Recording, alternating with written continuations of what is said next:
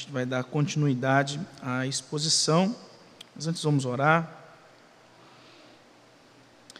Deus eterno todo-poderoso, Criador dos céus e da terra, nós queremos neste instante, ó Pai, por misericórdia e graça, agradecer ao Senhor pela manifestação destas, destes atributos da parte do Senhor, graça e misericórdia, sobre as nossas vidas, as nossas famílias. Teu povo tem demonstrado gratidão ao Senhor por estas manifestações em suas vidas e tem depositado, ó Pai, no gasofilaço parte daquilo que o Senhor tem concedido. Ó Deus eterno, que o Senhor esteja abençoando grandemente a vida destes irmãos, sustentando suas vidas, fortalecendo cada vez mais para que eles tenham o privilégio de continuar participando deste momento especial. Ó Deus eterno, nós sabemos que o dízimo para nós reformados não é barganha com o Senhor. A gente não entrega os dízimos para ser abençoados, é porque somos abençoados é que entregamos os dízimos. É o contrário, Pai. Nós não cremos que o devorador virá em nossos lares porque nós estamos transgredindo este princípio da tua lei, porque o Senhor não faz barganha com o teu povo, o Senhor nos abençoa com graça e misericórdia. Ó Deus eterno, queremos te agradecer por cada irmão e irmã que tem se prontificado a te exaltar e te louvar através da contribuição. Ó Deus eterno, queremos agora também rogar que o Senhor esteja dando à liderança da igreja sabedoria na administração deste, destas quantias, para que assim, ó Pai, sejam aplicadas corretamente pelo bem-estar do reino do Senhor. Ó Deus eterno, e agora rogamos que por misericórdia e graça o Senhor fale aos nossos corações. Estaremos lendo a tua palavra e expondo. Ó Pai eterno, pedimos que o teu Santo Espírito venha falar profundamente ao meu coração e usar a minha língua para edificação, para a glorificação do teu, novo, do teu nome e a edificação do teu povo.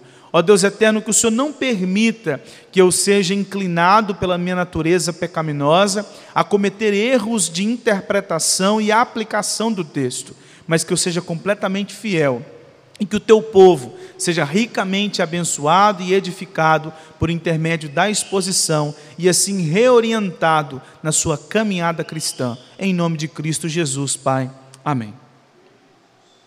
Efésios capítulo 4, versículos 25 a 29.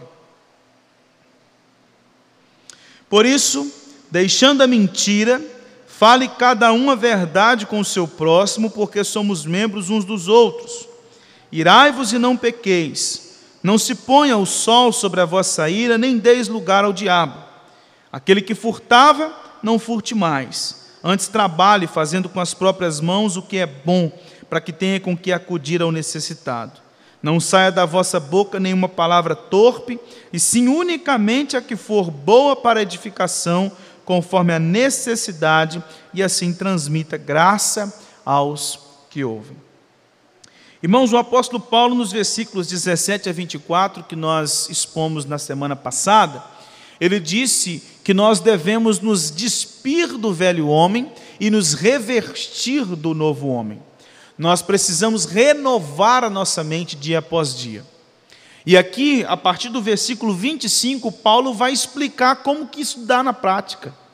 É a mesma coisa de você ir ao médico e chega lá o médico diz assim: "Olha, você precisa de alguns hábitos saudáveis". E aí você pergunta para ele assim: "Mas quais seriam eles?" E aí o médico vai dizer: "Olha, os hábitos saudáveis são: você vai ter um período de caminhada, você vai comer um pouco mais de frutas, você vai cuidar com a, da, a quantidade de massa que você está colocando, como um pouco mais de verdura, e assim por diante. Ele vai explicando para você como é este, este modo mais saudável de viver. Ele vai dando para você essas dicas, essas orientações do que é este modo saudável. Paulo, dos versículos 17 a 24, diz o seguinte: Deixem a antiga vida de lado e se revistam do novo homem que vocês agora são em Cristo Jesus. Se re, seja, tenham a mente renovada por causa deste homem, novo homem criado segundo Deus em Cristo Jesus. Não mais vivam como vocês viviam anteriormente. Vocês têm uma nova vida. Então vocês precisam se revestir desse novo homem. Agora, a partir do versículo 25, Paulo vai então explicar o que, que é esse revestimento do novo homem. Qual é a diferença do antigo para o atual? Qual a diferença do homem antes de Cristo e depois de Cristo? O que, que se dá na prática, né? são as implicações práticas dessa nossa caminhada uh, cristã. E aqui nesses versículos que nós lemos, de 25 a 29, Paulo vai fazer algumas aplicações, algumas primeiras aplicações. Primeira coisa que Paulo fala aqui é que nós devemos falar a verdade. A partir de agora, mentira não faz parte mais do seu vocabulário, mas a verdade. Segundo lugar, não deixe se levar pela ira. Não se deixe levar pela ira. Terceiro lugar, não furte. Trabalhe. Seja trabalhador. Para que você tenha condições, inclusive, de cuidar do outro que está necessitando. E por último, tome cuidado com as suas palavras. Tome cuidado com a sua língua.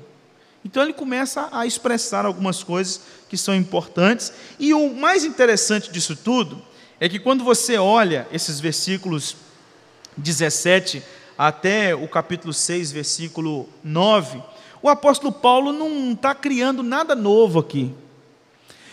Tudo que Paulo está dizendo aqui para a igreja de Éfeso não era uma coisa assim que ninguém sabia, e aí quando recebeu a carta, falou assim, oh, eu não sabia que a gente não podia mentir.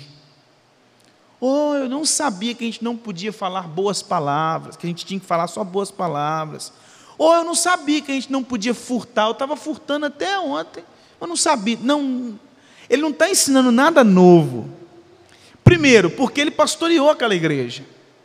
Segundo, porque tudo que ele estava ensinando estava baseado nos ensinos de Cristo, e Cristo já tinha dito isso no Sermão do Monte, lá em Mateus capítulo 5, 6 e 7. Paulo, é, Jesus expõe como que se dá a nossa vida no dia a dia, como é que é o nosso jeito de viver. Mas a, o nosso próprio Senhor Jesus Cristo também não disse nada novo lá no Sermão do Monte ele baseou todo o seu discurso ah, de uma vida cristã na lei de Moisés, lá em Êxodo. Então, o discurso de Jesus é baseado lá na lei, o discurso de Paulo é baseado no discurso de Jesus e no discurso da lei, de como a vida cristã se dá. Então, o que, que nós temos aqui de 25, do capítulo 4, versículo 25, até o capítulo 6, versículo 9? São aplicações dos dez mandamentos. São aplicações dos dez mandamentos. Se você pegar depois na sua casa e estudar capítulo 4, 25 até 6, versículo 9, você vai ver que tudo aqui são aplicações dos dez mandamentos. E nós vamos ver hoje é, três mandamentos que Paulo aplica, que estão nesses versículos que nós lemos, que é o sexto mandamento, não matarás, o oitavo mandamento, não furtarás, e o nono mandamento, não dirás falso testemunho contra o teu próximo. E aí, para a gente poder entender um pouquinho sobre estes mandamentos, nós vamos tomar por base as definições e a, a ampliação que a, a, Assembleia de Westminster trouxe para nós no Catecismo Maior de como, quais são os deveres e as proibições destes mandamentos. E a gente vai tomar por base algumas perguntas do Catecismo Maior para a gente entender um pouco maior. Eu não vou citar cada uma das referências que o Catecismo Maior traz, mas lá ele é cheio de referências, os irmãos depois poderão, inclusive, até mesmo estudar em casa, caso tenham interesse. Aqui nós vamos pegar o que os mandamentos, o que o, o, o, as perguntas dizem, né? E é muito interessante porque os mandamentos, ah, eles sempre começam com um não, né? Não matarás, não furtarás, não dirás falso testemunho, não terás outros deuses, ah, ah, não tome o nome do Senhor Deus em vão, mas sempre por trás da negação existe uma, um lado positivo. Não é só uma proibição, mas também tem deveres ali dentro. Não é simplesmente não só não matar, mas tem deveres ali dentro também. Porque senão a gente entra num grande problema, porque se você tira o não, não pode isso, não pode aquilo, quer dizer, se você deixa só o não, não pode isso, não pode aquilo, não pode aquilo outro, você entra num moralismo. O moralismo é cheio de não pode, não pode isso, não pode aquilo, não pode aquilo outro, não pode, não pode, não pode, não pode, não pode. É uma, é uma religião do não pode. Tudo não pode. E você também, se você fica preso ao não, você também cria um problema contra aqueles que não querem viver de acordo com a lei, que são os antinomistas, que nós até vimos hoje pela manhã. É aqueles que não têm dever nenhum, é só não fazer. Desde que eu não faça, eu não tenho obrigação nenhuma. Se eu não mato, eu logo não tenho obrigação nenhuma para outras coisas, eu não tenho deveres em relação àquilo. Mas não é isso que os mandamentos dizem para nós, e nós vamos ver isso muito claramente na exposição que as perguntas do Catecismo Maior trazem para nós. E é muito ah, é, é fácil observar nesses versículos 25 a 29 a quantidade de imperativos que o apóstolo Paulo traz aqui. Olha só, ele, ele começa dizendo assim: ó, fale a verdade. Ele não está dizendo uma, ele não está dando uma opção, é uma ordem. Fale a verdade. Não peque. Não deis lugar ao diabo. Não furte. Trabalhe. É ordem. Não saia da vossa boca nenhuma palavra torpe, mas transmita graça com a sua boca. Então são várias as a, a, a, vários são os imperativos que o apóstolo Paulo traz aqui. Então, esses versículos, irmãos, de 25 a 29, Paulo quer demonstrar para nós quais são as implicações da nova vida em Cristo Jesus. Quais são as implicações? Beleza, eu fui transformado, eu fui redimido, eu fui regenerado, eu fui salvo, eu fui selado pelo Espírito. Eu agora faço parte do povo de Deus. Eu que não estava na comunidade da fé, mas agora estou. Quais são as implicações práticas disso? A conversão gera automaticamente uma vida completamente diferente. E é isso que o apóstolo Paulo trata aqui para nós. Então nós vamos ver quatro atitudes que são apresentadas aqui pelo apóstolo Paulo, que são implicações dessa nova vida. A primeira delas está no versículo 29, é de que este novo homem criado segundo Deus, que Paulo disse no versículo 24, ele tem um compromisso com a verdade.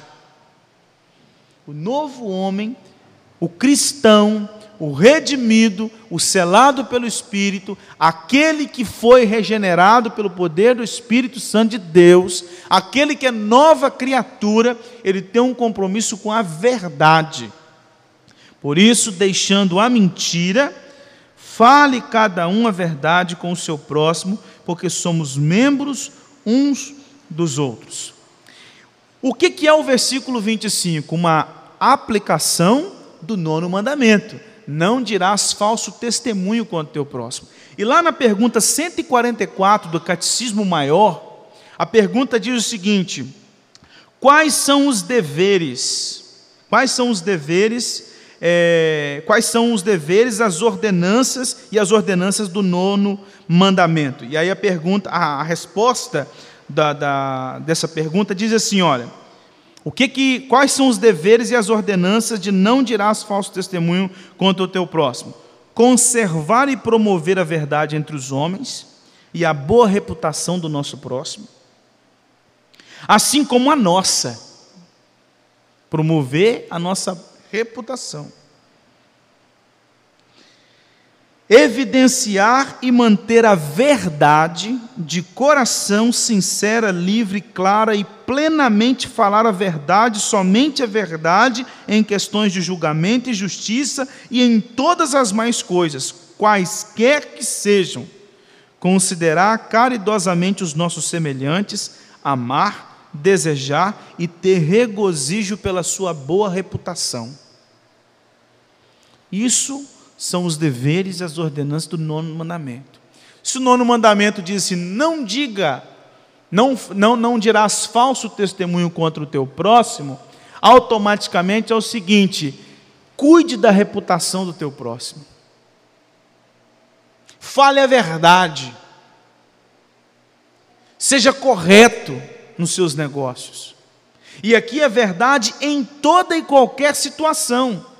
Aí às vezes a gente tem aquele, aquela mentalidade popular, secular, da mentira branca. O que é a mentira branca? A mentira branca é uma mentira que é usada em determinadas situações e que você não vai ser penalizado por ela. A mentira, a mentira branca ela poderia ser, ser num contexto, por exemplo, é, assalto. reverendo Elmar, por exemplo, passou por isso essa semana. Foi assaltado. Aí você chega diante de um assalto, você está com carteira, celular e outros bens. E o cara fala assim: passa a carteira, passa o celular, passa tudo que você tem. Você não tem nada aqui, cara. Aí o que, que você fala? Mentira branca. Essa mentira é uma mentira pelo meu bem-estar, é pelo bem-estar dos meus bens. Mas isso é mentira. Isso não deixa de ser mentira. Mas Arthur, eu vou perder o meu celular, eu vou perder minha carteira, eu vou perder meus cartões, eu vou perder meus documentos. Cara, fala a verdade.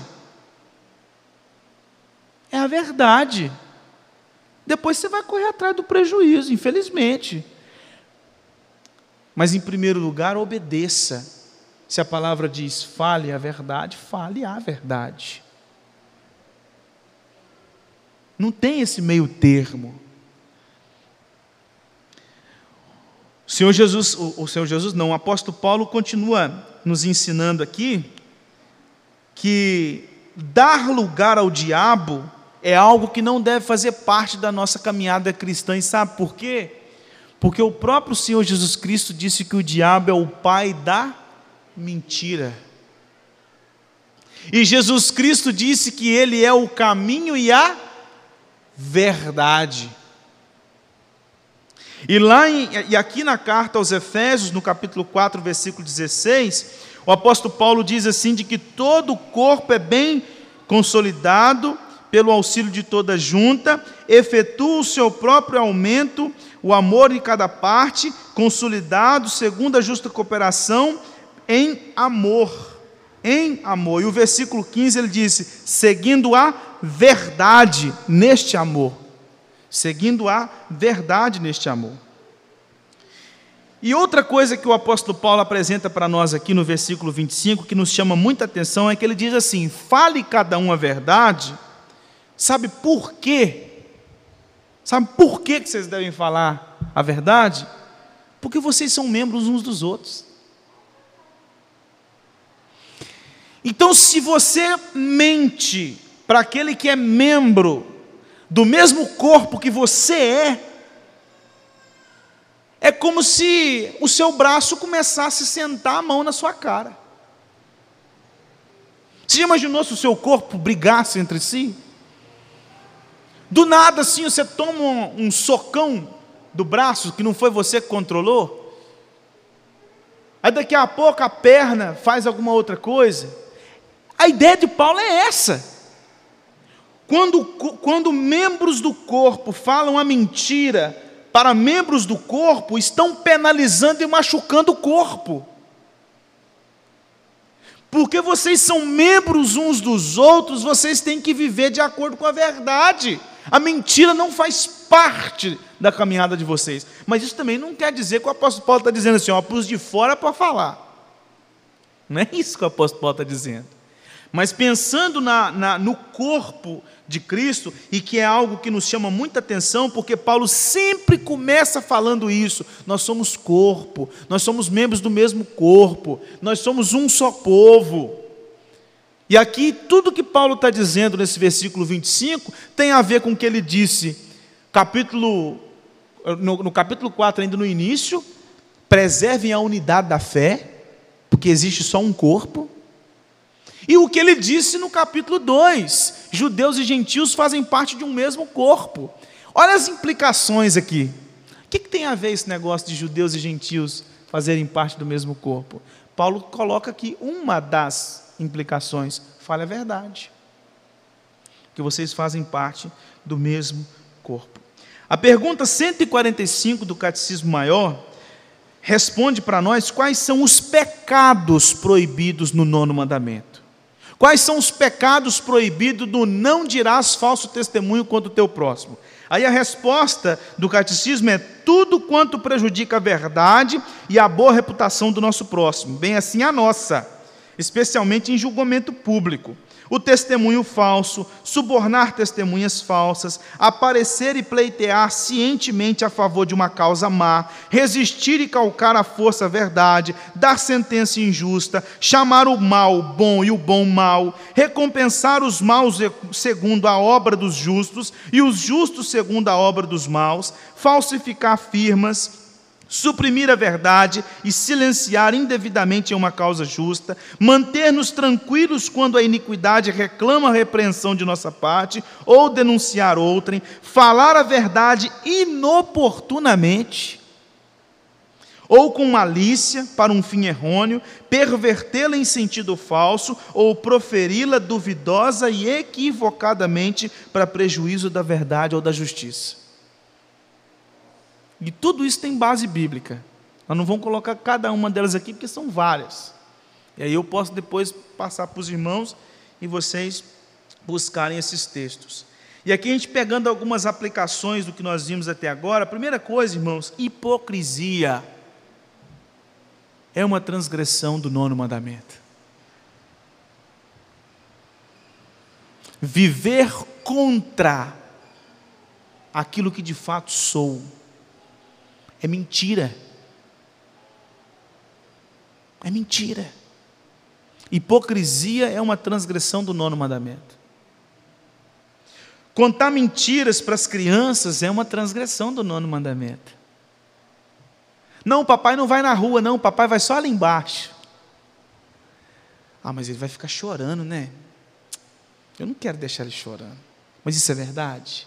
De fato, você só vai ali embaixo? Você não vai na rua mesmo, não? Está vendo como que a gente é tão acostumado?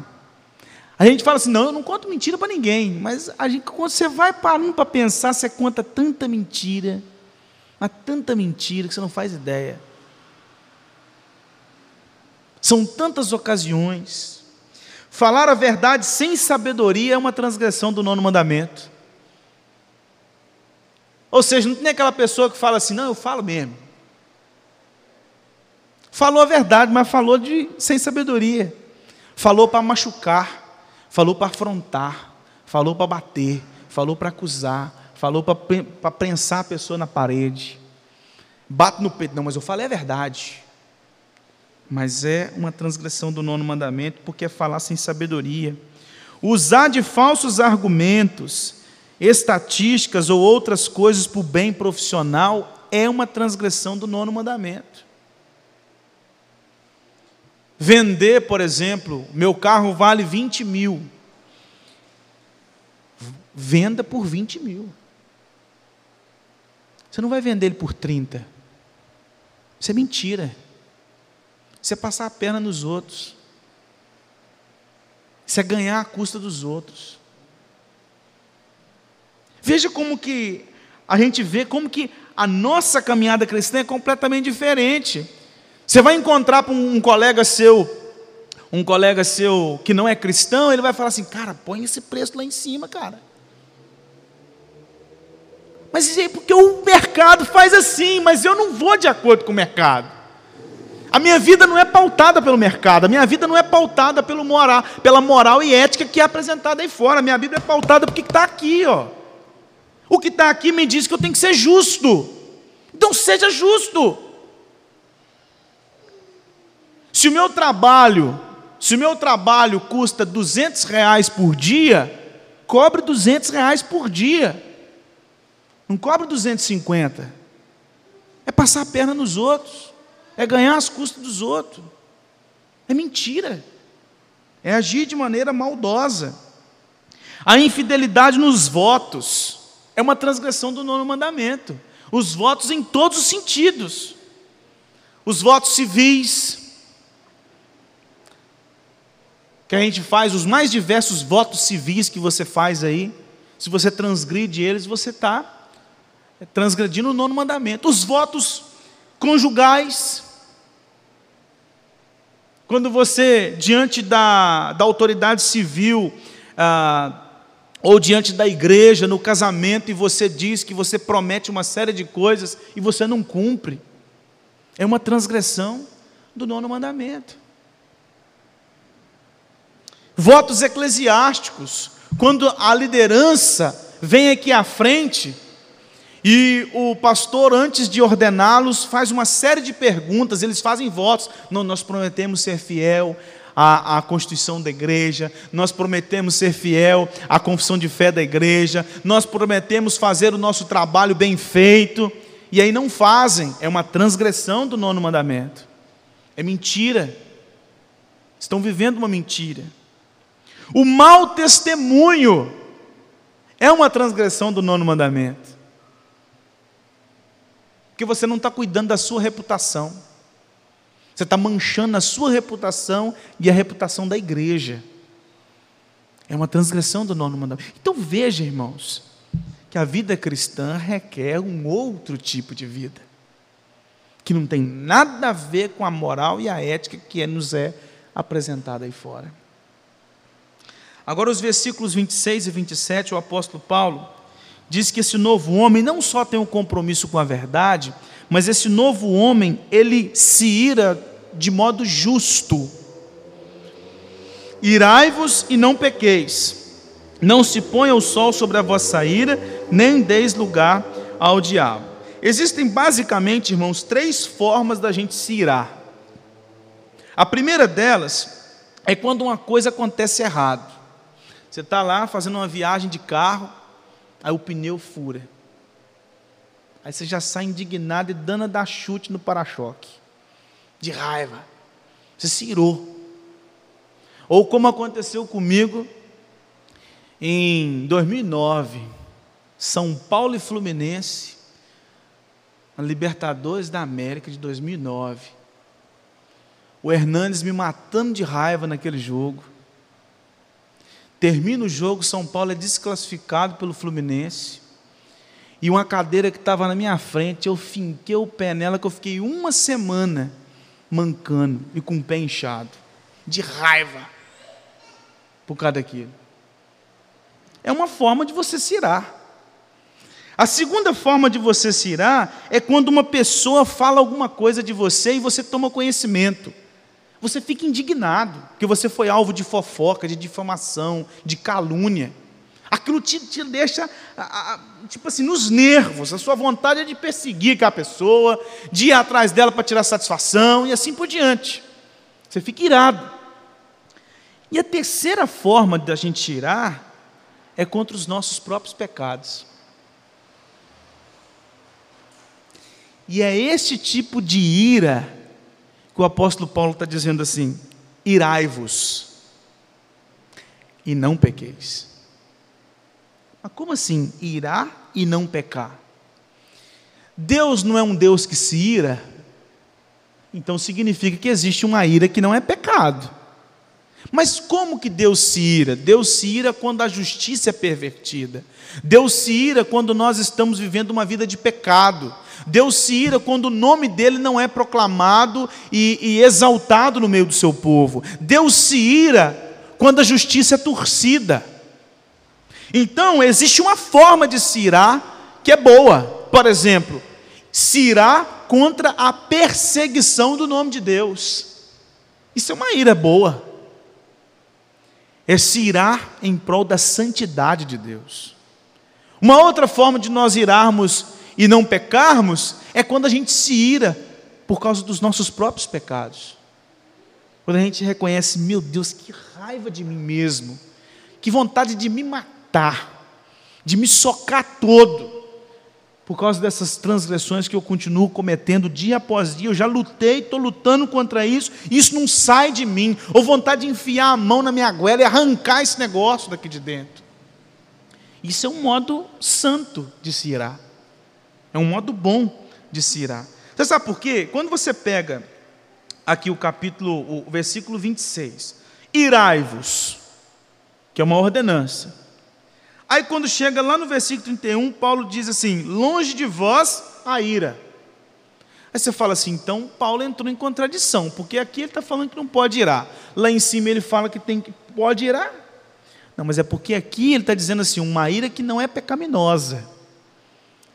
A ira por causa do jogo do São Paulo e Fluminense é pecaminosa.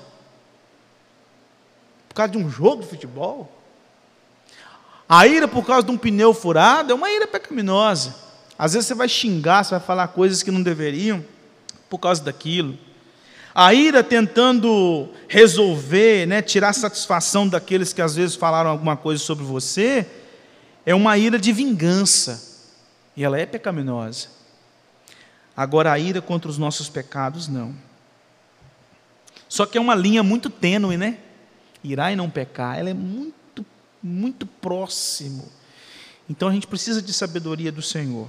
A gente precisa buscar o Senhor todos os dias. Mas uma coisa que fica claro para nós aqui é que Paulo diz o seguinte: não se ponha o sol sobre a vossa ira, nem deis lugar ao diabo.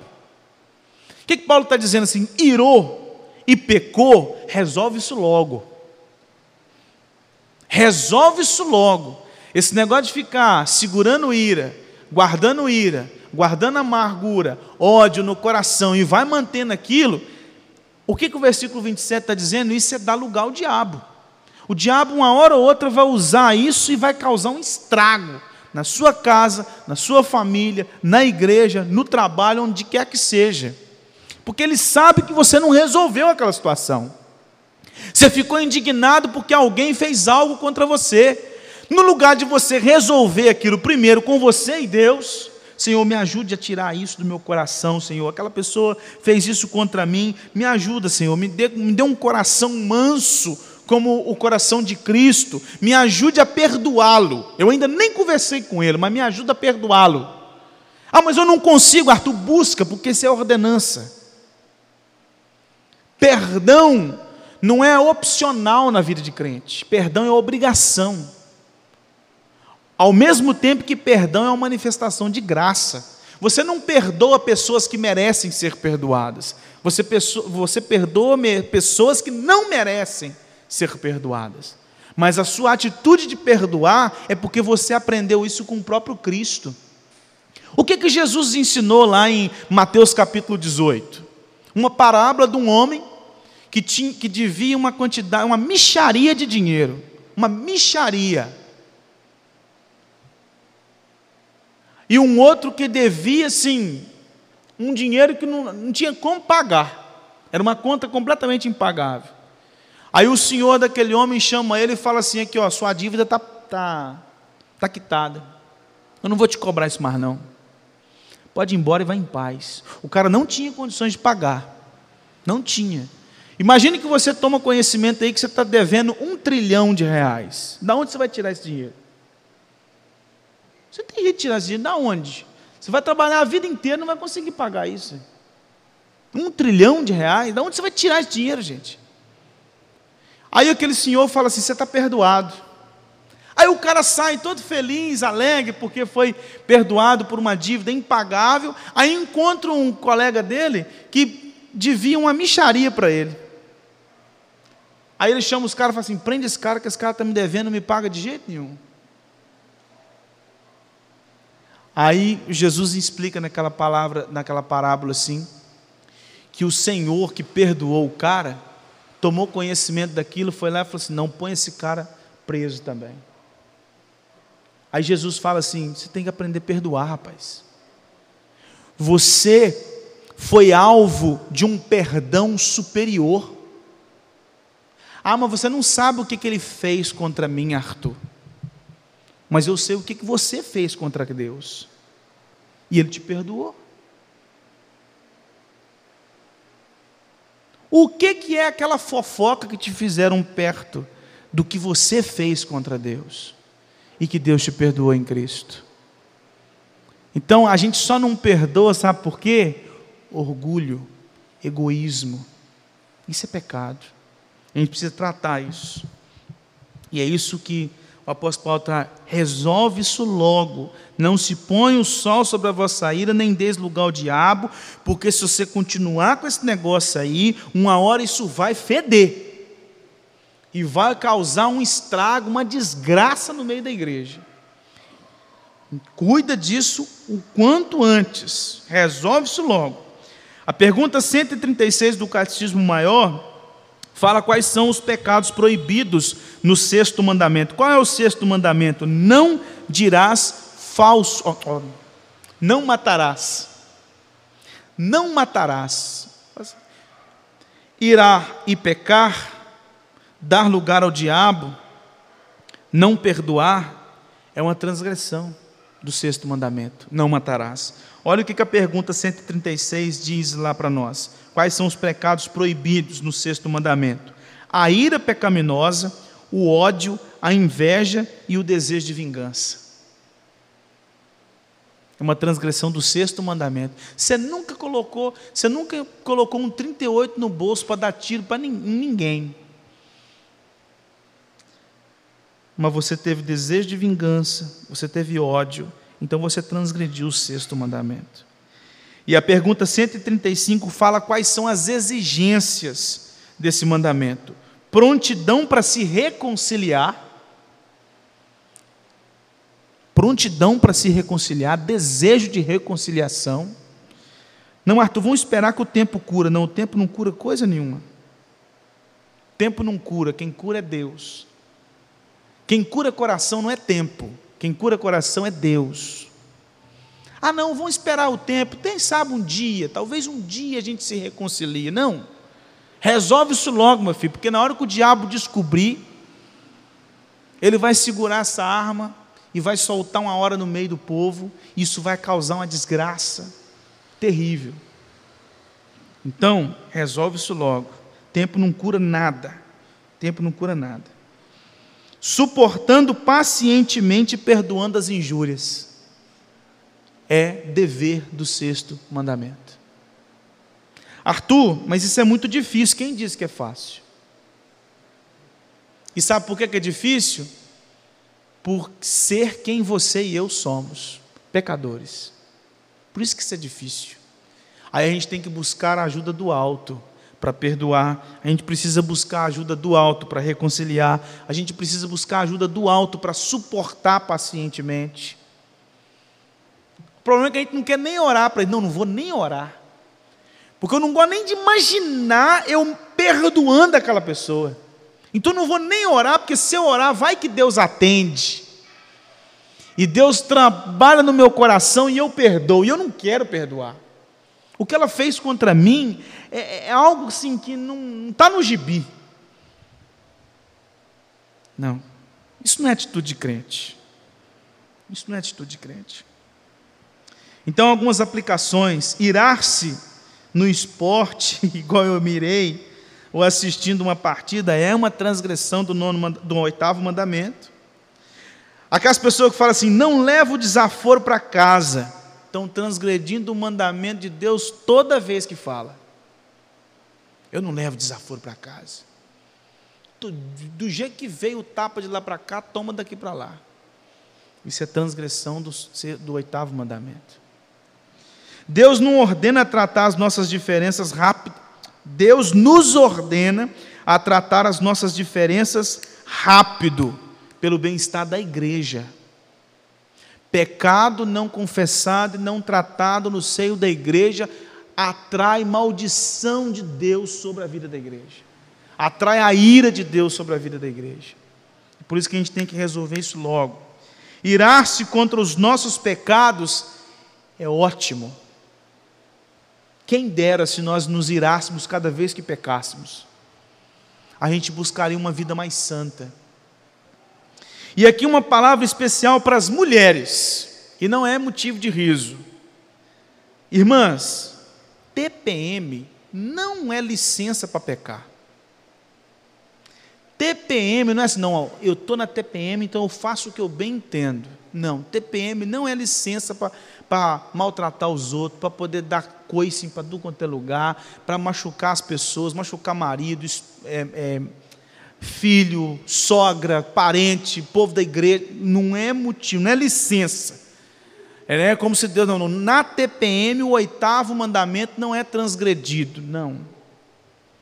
Não é licença para pecar. Versículo 28. O novo homem não só tem um compromisso com a verdade, não só se ira de modo justo e procura uma vida correta com os demais, mas esse novo homem também ele vive honestamente. Olha o versículo 28.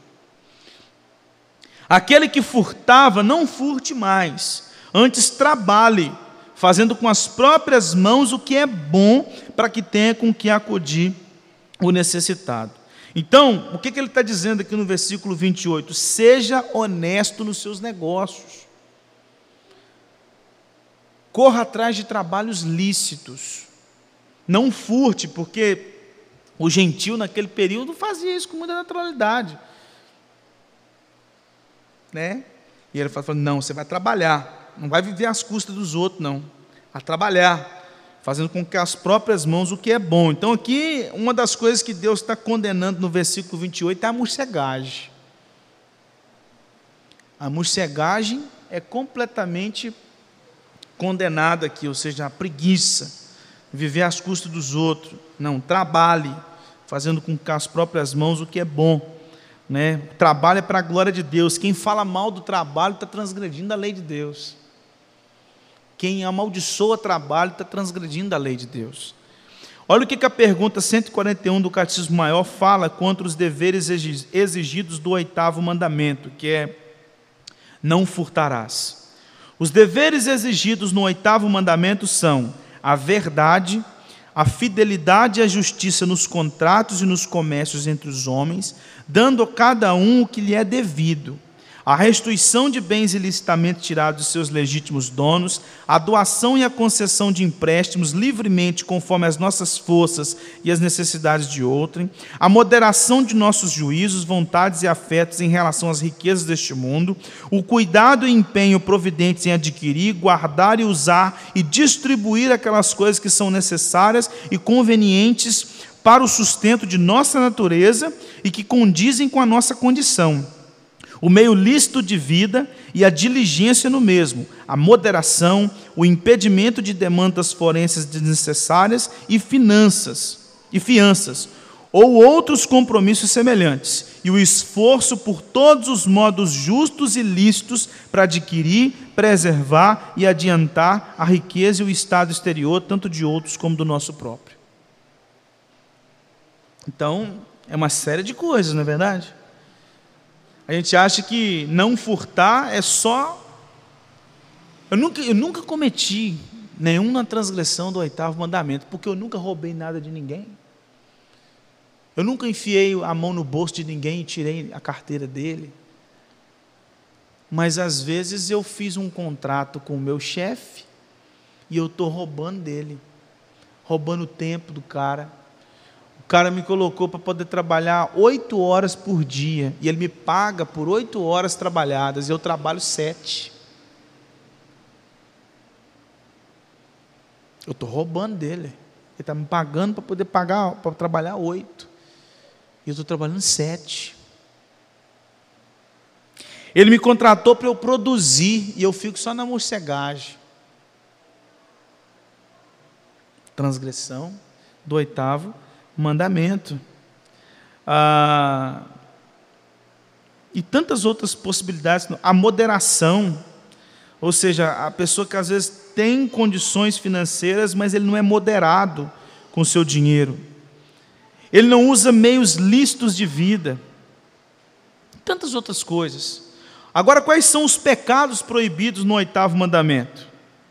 Além da negligência dos deveres que for dito no, no, na pergunta 141, olha quais são os pecados: o furto, o roubo, o tráfico de seres humanos e a recepção de qualquer coisa furtada, as transações fraudulentas e os pesos e medidas falsos, a remoção de marcos de propriedade, a injustiça e a infidelidade em contratos entre os homens ou em questões de confiabilidade, a opressão, a extorsão, a usura, o suborno, as vexatórias demandas forenses, o cerco injusto de propriedades e a desapropriação, a acumulação de gêneros para encarecer o preço, os meios ilícitos de vida e todos os outros modos injustos e pecaminosos de tirar ou de reter do nosso próximo aquilo que lhe pertence, ou de nos enriquecer a nós mesmos. A cobiça, a estima e o amor desordenado aos bens mundanos, a desconfiança, a preocupação excessiva e o empenho em obtê-los,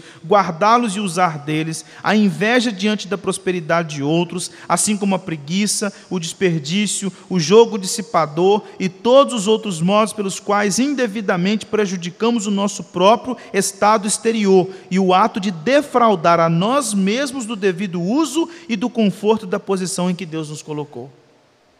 É muita coisa, né? É muita coisa. O desejo exacerbado de se enriquecer, oprimir as pessoas, subornar, não pagar impostos. Não, pagar impostos para esse governo aí, não. Transgressão do oitavo mandamento. E olha que interessante que o apóstolo Paulo fala na, parte final do versículo. Ele não só fala assim, não só não furte, trabalhe, seja honesto, trabalhe, cara. Se é oito horas por dia, trabalhe oito horas por dia. Se é 44 semanais, trabalhe 44 semanais. Se você, se o seu chefe combinou com você isso, faz isso. Ah, mas eu não concordo. Senta com ele e conversa. Resolve a coisa assim, não na rebeldia.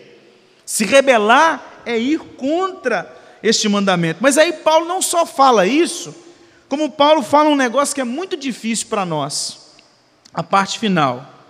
Fazendo com, que a, fazendo com as próprias mãos o que é bom para que tenha com que acudir o necessitado. Qual que é o ensino que nós aprendemos aí fora?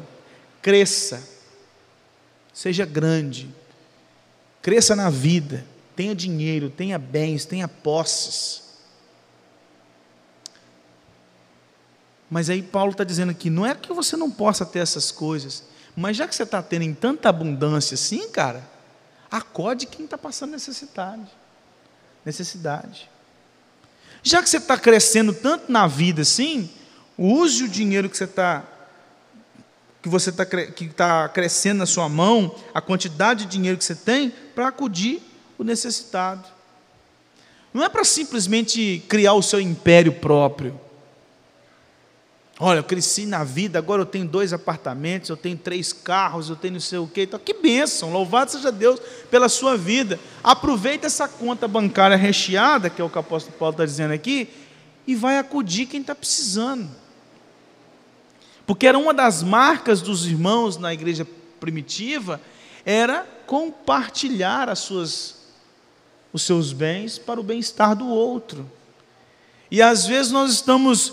É, chega aqui no, num domingo e fala assim: Pastor, eu queria que o senhor orasse por mim, porque Deus abriu uma porta aí, rapaz, fechei um negócio, vai entrar não sei quantos mil na conta. Então agradece a Deus. Gostaria que na hora que o senhor fosse orar, o senhor agradecesse a Deus por esta grande bênção que Deus derramou. E às vezes aquele dinheiro entra e eu, o cara fala assim: agora eu vou conseguir fazer aquela viagem, agora eu vou conseguir resolver aquela situação. E não é que Paulo está dizendo que você não pode fazer. A questão não é essa. A questão é que hora que nós, quando o dinheiro sobra na conta, que horas que nós pensamos naqueles que estão passando necessidade do nosso lado? Que são membros da mesma comunidade que nós servimos ao Senhor. Gente que às vezes nós estamos cantando aqui no banco e que não sabe o que, que vai chegar em casa e vai comer.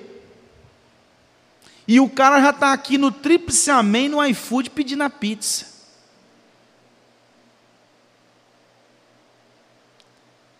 Então, o que Paulo está dizendo é o seguinte: não furte, não, não venha a, a, a ganhar em cima dos outros, a passar a perna nos outros, a ganhar em cima das fraquezas dos outros. Trabalhe, seja uma pessoa honesta. Mas não só isso, seja uma pessoa que, que tem as mãos abertas para acudir, para sustentar, para cuidar daqueles que estão ao seu lado, caminhando com você. Então, algumas aplicações não cumprir as cláusulas de um contrato, em qualquer deles, é uma transgressão do oitavo mandamento. Falar mal do trabalho e a preguiça é uma transgressão do oitavo mandamento. Trabalhar com dedicação, com dedicação, com amor, é cumprir os desejos do Senhor. É obedecer a palavra de Deus, é obedecer o oitavo mandamento, sonegar impostos, não pagar impostos, fazer um jeitinho nos negócios para ganhar, de algumas formas, é, é, é, na, na, na, nas entrelinhas da lei, é transgredir o oitavo mandamento. Adquirir produtos falsificados é uma transgressão do oitavo mandamento. O CD pirata, o DVD pirata, baixar as músicas dos caras na internet. Camarada vai, contrata uma gravadora, vai lá, rapaz, e faz, organiza tudo, paga o produtor, paga tudo, aquela coisa toda, o cara resolve tudo, aí coloca na internet, os caras vai lá e tch, baixa. Baixa o produto do cara e consome o produto do cara. A mesma coisa os filmes. A produção altíssima de Hollywood, os camaradas vai encontra aí um site da internet aí, e vai lá e tumba, acabou de sair o novo filme do X-Men aqui, ó. Pá, ó, gravação do cinema. Transgressão do oitavo mandamento. Você está furtando dos caras, rapaz. Ah, Arthur, mas eu vou pagar 30 conto para entrar no cinema? Paga, cara, é o jeito que tem que fazer, ué. Arthur, mas aí eu tenho que fazer uma conta no Spotify. Spotify é 19 por mês. Uai, cara, então fica sem escutar, ué.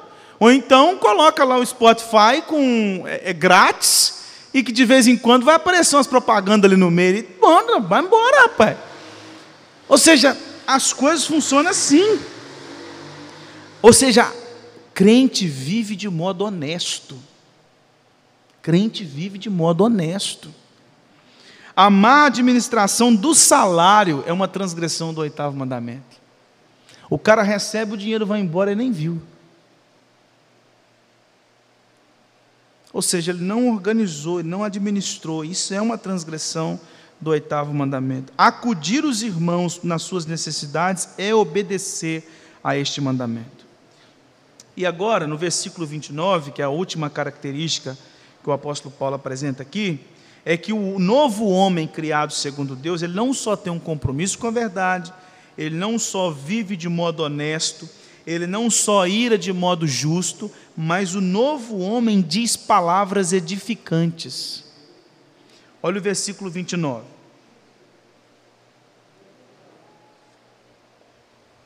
Não saia da vossa boca nenhuma palavra torpe, e sim unicamente a que for boa para edificação, conforme a necessidade, e assim transmita graça aos que ouvem. Vamos analisar o texto. Não saia da vossa boca nenhuma palavra torpe, nenhuma palavra ruim, mas unicamente a que for boa para edificação. O que que Paulo está pensando aqui? No corpo. Que foi o que ele disse lá no início, que nós somos membros uns dos outros. Então, use a boca pelo bem-estar da edificação, conforme a necessidade, sabedoria, e assim transmita graça aos que ouvem. Nós lemos na liturgia Tiago capítulo 3, Tiago fala como que a língua é terrível. E que a gente precisa buscar no Espírito Santo de Deus condições para para ter palavras boas, palavras que edificam. Nosso Senhor Jesus Cristo disse: A boca fala do que está cheio, o coração. Paulo disse aos Colossenses que as nossas palavras devem ser agradáveis e temperadas com sal. E lá em 1 Coríntios capítulo 15, versículo 33, Paulo disse que as más conversações corrompem os bons costumes. O Provérbios 12, Provérbio capítulo 12, versículo 18, sabe, diz assim: Alguém há cuja tagarelice é como pontas de espada, mas a língua dos sábios é medicina. A língua dos sábios cura. Olha o que, que a pergunta 145, falando sobre os pecados proibidos no nono mandamento, aqui a gente voltou para o nono de novo. Vimos o nono no início, depois fomos para o sexto mandamento, depois para o oitavo, agora nós estamos no nono de novo. Olha só, quais são os pecados proibidos no nono mandamento? Ou seja, qual que é o nono mandamento? Não dirás falso testemunho contra o teu próximo. Falar em verdades, mentir, caluniar, maldizer, depreciar, tagarelar, cochichar, escarnecer, vilipendiar, censurar temerária e asperamente ou com parcialidade, interpretar de maneira má as intenções, palavras e atos de outrem, adular e vangloriar, elogiar ou depreciar demasiadamente a nós mesmos ou a outros, em pensamentos ou palavras, descobrir desnecessariamente as fraquezas de outrem e levantar boatos falsos. Tudo isso é uma transgressão do nono mandamento. Então, irmãos, fofoca é uma transgressão do nono mandamento. Fofoca não é só informação. Fofoca não é informação. Fofoca é difamação. É calúnia. E eu sei que é gostoso. É bom falar mal dos outros. Fala a verdade. É bom. É bom, sabe por quê? Porque o velho homem gosta. Mas é terrível para o novo homem. Para o novo homem não faz parte. O novo homem criado segundo Deus não vive entregue à fofoca, à calúnia, à difamação. Nós devemos possuir um linguajar sábio e agradável. A gente tem que tomar cuidado com as nossas palavras, com a maneira como nós tratamos uns aos outros, a maneira como nós usamos. Isso é difícil, gente, isso não é fácil, não. Eu e você falhamos em, em relação a isso quase todo dia. E é uma luta diária. O que, que o apóstolo Paulo disse lá em Gálatas capítulo 5, das obras da carne e os frutos do Espírito? É uma luta. E ser assim é o que nós devemos buscar ser. Aqui, quando eu falo isso com vocês, eu não estou querendo dizer assim, olha, eu sou assim. Não, eu estou aprendendo junto com vocês, à luz das Escrituras, que nós devemos ser assim. Que nós devemos ter um linguajar sábio e agradável. A vanglória é uma transgressão do nono mandamento. Gente que se vangloria por aquilo que é, por aquilo que tem. Se vangloria, vanglória. Que gosta de colocar o nome e aquilo que é estampado espalhar fake news é uma transgressão do nono mandamento. Então, quando chegar lá no WhatsApp, procura saber se é de verdade, se aquilo é verdade mesmo. Não sai compartilhando aquilo para todo mundo. Ah, chegou aqui uma notícia que o Bolsonaro acabou de morrer. Aí o cara vai, começa a compartilhar aquele negócio. Não, vai lá, procura saber, entra nos sites. Opa, isso é mentira. Guarda. Porque espalhar, você está espalhando mentira. Né? Então, difamar as pessoas, usar a, a boca com palavras que edificam, para transmitir graça aos que ouvem. Então, concluindo, irmãos, Paulo demonstra nestes versículos algumas aplicações dessa nossa vida cristã. Aqueles que nasceram de novo, eles precisam ter características desse novo nascimento. Nós somos transformados, nós somos agora novos homens, que têm um novo jeito de caminhar, uma nova vida. A gente tem uma nova ética, uma nova moral. Não é a moral dos nossos pais que nos rege, é a moral das Escrituras. Não é a moral da escola que rege a minha caminhada, é a moral das Escrituras. Não é a ética popular que rege a minha ética. É a Escritura que rege a minha ética. Não são os, a, a, a, o entendimento dos psicólogos, dos sociólogos, dos programas de televisão, dos digital influencers. Né? Não são eles que moldam a nossa ética e a nossa moral, mas é a palavra de Deus, é a Escritura. Os nossos princípios e valores são norteados pela palavra. E aqui vai uma palavra muito importante para nós: crente, verdadeiramente crente, cristão, verdadeiramente cristão não tem síndrome de Gabriela. Síndrome de Gabriela é: eu nasci assim, eu cresci assim, eu sou mesmo assim, e eu vou viver assim. Aceita que dói mesmo, que esse é o meu jeito. E ponto, acabou. Crente não tem isso. Sabe por quê? Eu nasci em iniquidade e em pecado me concebeu a minha mãe. Você é miserável pecador. O seu gênio tem jeito e ele tem que passar pelo Evangelho. O seu jeito de ser tem jeito, ele tem que passar pelo Evangelho. Crente não tem esse negócio, não, eu sou assim, é melhor você aceitar, e é desse jeito mesmo, e acabou. Não existe isso. Crente está, foi transformado pelo poder de Deus e está sendo edificado como habitação do Espírito. Então, crente se parece mais com Cristo e não consigo mesmo. Crente se parece com o nosso Redentor e não entregue aos seus desejos, às suas vontades, ao seu jeito de ser. Pelo contrário, os nossos princípios, os nossos valores, as nossas ações, as nossas decisões, o nosso estilo de vida, os nossos pensamentos, as nossas palavras, o nosso jeito de ser, tudo isso deve ser pautado pela Escritura.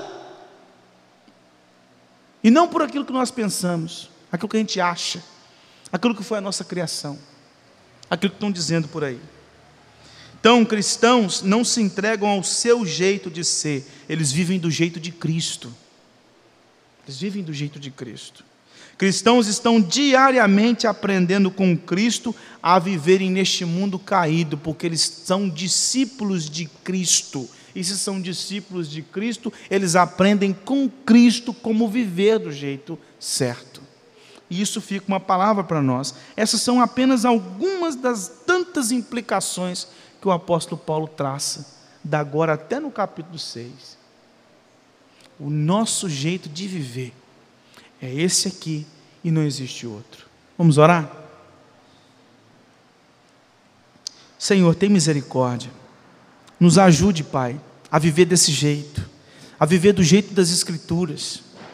Pai eterno, não permita que nós venhamos a nos entregar à natureza perversa do velho homem. Ó Deus eterno, mas que nós venhamos a buscar todos os dias, a nos revestir do novo homem, a renovar a nossa mente todos os dias no Evangelho, a aprender com o Senhor a todo instante e a tratar as áreas que precisam ser urgentemente tratadas nos ajude a ter um compromisso com a verdade, nos ajude a ser justos, nos ajude a ser honestos, nos ajude, ó Pai, a usarmos as nossas palavras para o bem-estar das nossas famílias e da igreja do Senhor. Nos ajude a demonstrar a nova vida em Cristo, seja no ambiente eclesiástico ou civil ou familiar que vivamos de modo digno da vocação que o Senhor nos chamou, que vivamos à altura desta nova vida em Cristo Jesus, que vivamos como redimidos, que vivamos como salvos, que vivamos como alguém que é selado e habitado pelo Senhor. Em nome de Cristo, Pai, é que oramos. Amém. Vamos cantar.